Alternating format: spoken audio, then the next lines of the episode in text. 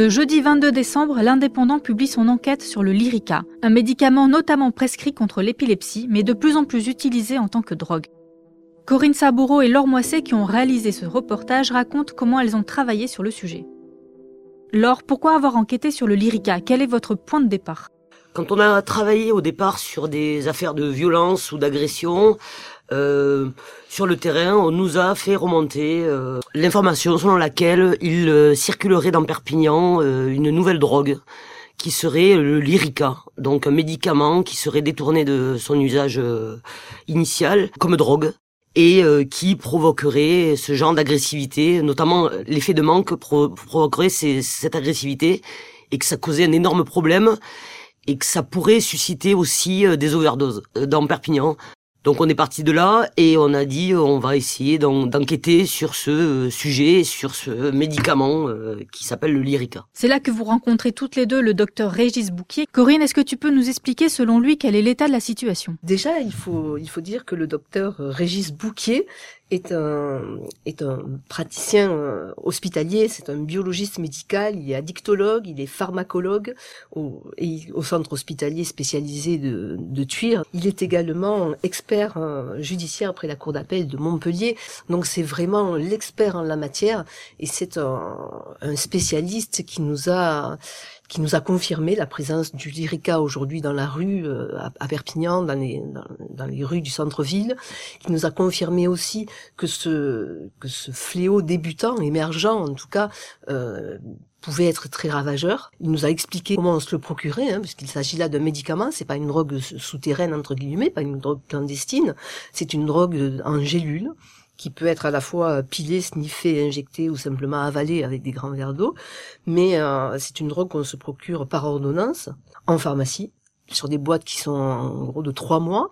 Et, euh, et c'est là qu'il y a un marché noir qui se crée autour de ces euh, de ces gélules, de ces boîtes de, de lyrica qui est une molécule qui s'appelle la prégabaline et qui est très très connue des, des toxicomanes, des drogués, puisque juste auparavant, avant le lyrica, ils avaient ils utilisaient le rivotril qui est un autre médicament, c'est un, une benzodiazépine. Et voilà, le, Lyrica est en train de, de supplanter euh, ce, ce, rivotril et le tramadol notamment, enfin d'autres substances qui étaient qui étaient produites. Et ce Lyrica est passé un petit peu au travers des mailles du filet à l'époque où il y a eu une, euh, des euh, des retraits de, de, médicaments.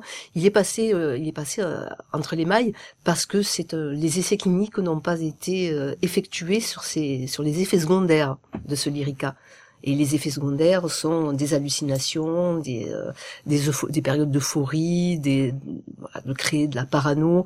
En fait, ce sont des effets de shoot, de défense. Vous avez interrogé une personne qui est addicte au lyrica depuis plus de 5 ans. Qu'est-ce qui ressort de son témoignage? Ben, On l'a appelé Kader, on l'a rencontré dans la rue Perpignan, puisqu'il vit dans la rue. Il est arrivé il y a 6 mois d'Algérie, et depuis il vit, euh, il vit dehors, sans toit, sans papier. C'est un, un clandestin, et euh, il vole pour s'acheter ces, ces, gélules de, de lyrica qu'il paye euh, sur le marché à Perpignan entre 1 euro et 1 euro 50 la gélule, le comprimé, et, 10 euros la plaquette. Et c'est quelqu'un qui, qui ne peut pas s'en passer.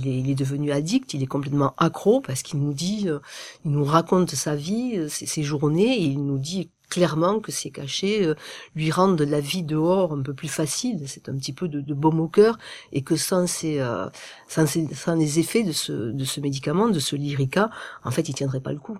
Alors, quelles sont les solutions qui sont mises en place pour lutter contre cette drogue? Il est déjà d'abord très difficile d'évaluer euh, l'ampleur du, phénomène. Le lyrica, c'est la drogue de la misère aussi. C'est une drogue utilisée par des gens défavorisés, des, populations précaires. Euh, et euh, donc il y a des enquêtes nationales quand même qui sont menées, notamment l'OSIAP, qui donc évalue les détournements et falsifications d'ordonnances pour voir les abus possibles de certains médicaments.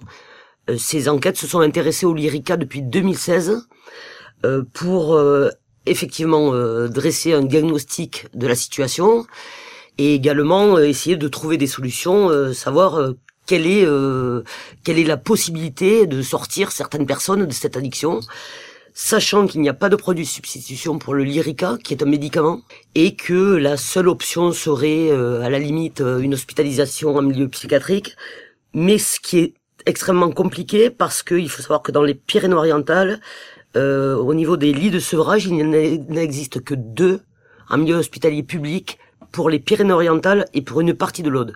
Donc ce qui est extrêmement peu. Donc ils prennent des, lits dans les euh, cliniques privées. Certains euh, certains lits sont transformés dans certaines autres structures hospitalières, mais ce qui est encore bien en deçà du fléau qui semble émerger actuellement. Merci à toutes les deux pour vos explications. Je rappelle que notre enquête sur le Lyrica, la nouvelle drogue de la misère, est à lire dans notre journal papier dès ce jeudi et à retrouver dès à présent sur l'indépendant.fr.